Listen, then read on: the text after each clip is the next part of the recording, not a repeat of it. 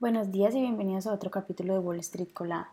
Hoy viernes 28 de abril los futuros del Dow Jones bajaron un 0.50%, los futuros del S&P 500 bajaron un 0.59% y los futuros del Nasdaq bajaron un 0.39%, mientras que los futuros del petróleo bajaron un 0.87% a 74,11 dólares el barril y los futuros del Bitcoin bajaron un 1.43%. En las noticias de hoy, las acciones de Amazon, que cotizan con el ticker MNZN, subieron un 10% ayer tras haber presentado sus resultados después, pues los ingresos superaron las expectativas y su negocio en la nube registró un aumento del 10%, 16% en las ventas. Sin embargo, las cosas se tornaron negativas en la llamada de resultados de la compañía, ya que los ejecutivos ofrecieron una perspectiva algo desalentadora sobre los ingresos de la nube, señalando que los clientes han seguido reduciendo su gasto durante el trimestre actual. Las acciones bajaron un 2% en el pre-market. Por otra parte, aunque Intel, que cotiza con el ticker INTC, superó ligeramente las estimaciones, reportó la mayor pérdida trimestral en toda su historia, con una reducción anual del 133% en sus beneficios por acción y los ingresos bajaron casi un 36% año a año. En otros reportes, los beneficios de ExxonMobil, que cotiza con el ticker XOM, se duplicaron respecto al año anterior, alcanzando los 11.43 mil millones y marcando un récord para la compañía.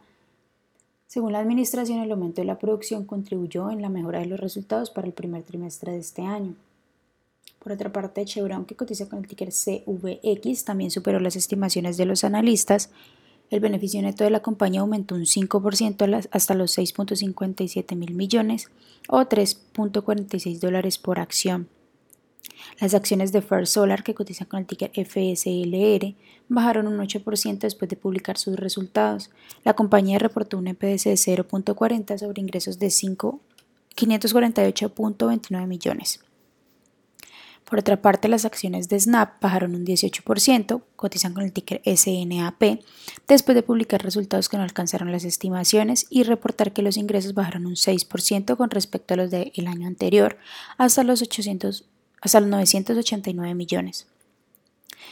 En otras noticias, las acciones de First Republic, que cotizan con el ticker FRC, subieron un 5% tras conocerse que las autoridades de Estados Unidos están preparando el plan de rescate esta subida se produce justamente después de que el banco dijera el lunes que los depósitos disminuyeron un 41% durante el último trimestre.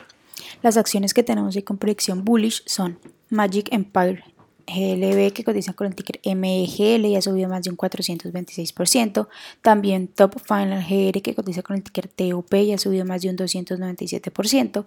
Y Lion Group Holdings que cotiza con el ticker LGHL y ha subido más de un 81% mientras que las acciones que tenemos con predicción bearish son Heilström Biopharma, que cotiza con el ticker HILS y ha bajado más de un 55%. También Endra Life Science, que cotiza con el ticker NDRA y ha bajado más de un 35%.